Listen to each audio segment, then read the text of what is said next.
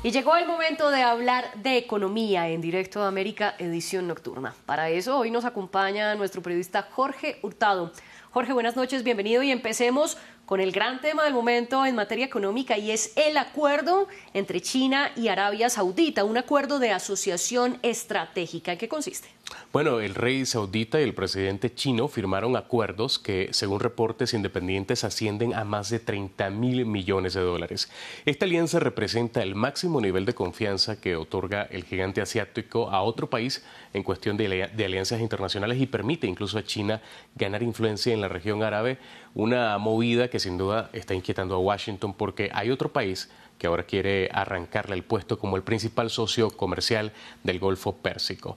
Los seis puntos del, acuerdo son parte de un plan alineado con la visión 2030 de Arabia Saudita que busca a que esa economía deje de depender del petróleo y la iniciativa La Franja y la Ruta, que es parte de China. Se firmaron memorandos de entendimientos en temas como energía de hidrógeno, energía solar, inversiones indirectas y también en el sector inmobiliario.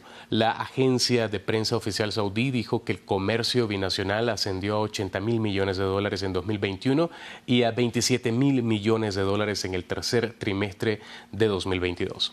Bueno, Jorge, ahora le propongo que cambiemos de tema porque el Banco de Rusia advirtió sobre los efectos que están teniendo las sanciones contra el crudo que exporta Moscú. Bueno, según el emisor, la imposición de un precio tope al crudo ruso podría disminuir significativamente la actividad económica en Rusia. El banco destacó en un comunicado el embargo a la exportación por mar del crudo ruso y sus derivados a Europa y la imposición de un precio tope al petróleo ruso impuesto por la Unión Europea y los países del G7 y también Australia. Vladimir Putin ya ha dicho que las petroleras rusas no firmarán contratos en los que figuren precios regulados o techos a los precios. Y ahora vamos a noticias de nuestro continente, América, porque en Argentina están buscando aliviar la carga para los trabajadores que pagan un impuesto sobre el salario. ¿En qué consiste esto? Bueno, en ese país se anunció una modificación que beneficia a los trabajadores que pagan este denominado impuesto a las ganancias, un tributo que se aplica sobre los ingresos salariales de estos de, salarios medios o altos. Según fuentes oficiales, más de 300 mil trabajadores dejarán de pagar el tributo desde el primero de enero de 2020 2023. Esto gracias a una modificación al, al alza en el piso mínimo de salario a partir del cual se debe pagar el impuesto. La medida era un reclamo de los sindicatos, dado que los ajustes salariales al alza negociados ya por los gremios permiten que los salarios aumenten, pero a la vez hacen que más trabajadores tengan que pagar el impuesto a las ganancias. Y explíquenos por qué el gobierno de Estados Unidos bloqueó la compra de Activision por parte de Microsoft. Bueno, la oferta de compra era por 69 mil millones de dólares de parte del gigante tecnológico Microsoft. Esta iba a convertirse en la mayor operación de la historia en el sector de los videojuegos. Activision es fabricante de juegos como Call of Duty y Microsoft es propietaria del famoso Xbox.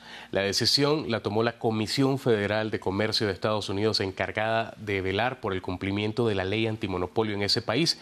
La comisión ahora argumenta que Microsoft tiene un historial de compra de valiosos productores de videojuegos para suprimir la competencia en ese sector. Las acciones de Microsoft y también de Activision cayeron al conocerse la denuncia de la comisión. Y hay otra noticia en Europa, porque la Comisión Europea le pidió a plataformas digitales de alojamiento y de transporte que recauden el impuesto del IVA, como cuáles aplicaciones se verían afectadas. Bueno, como por ejemplo Airbnb y también la de transporte Uber. El Ejecutivo Comunitario también propone crear un sistema de información a tiempo real para compras transfronterizas dentro de la Unión Europea a través de emisión obligatoria de facturas electrónicas con el objetivo de reducir el fraude de IVA en este tipo de operaciones. Estas propuestas, junto con la creación de un portal único de IVA para el registro de aquellas empresas que venden sus productos en más de un Estado miembro, forman parte del paquete de propuestas de Bruselas para adaptar el sistema del IVA a la era digital. Con esto, las autoridades comunitarias pretenden recaudar hasta 18 mil millones de euros al año en la próxima década.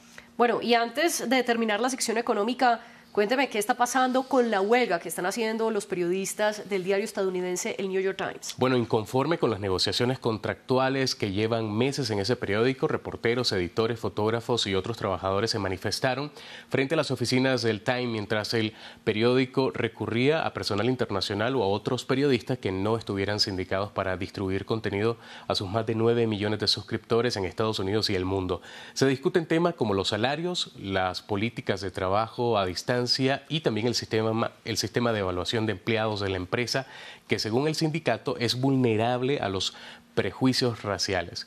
El sindicato alega que los empleados merecen una mejor compensación por su papel en ayudar al Times a convertirse en una historia de éxito en la industria de las noticias. El Times aumentó su base de suscriptores en los últimos años y proyectó un beneficio operativo ajustado de entre 320 y 330 millones de dólares para este año. Jorge, gracias por estas noticias económicas y volvemos con más dentro de pocos minutos. Nosotros continuamos con el debate en el que mi compañero Santiago López debatirá precisamente lo que está ocurriendo en Perú.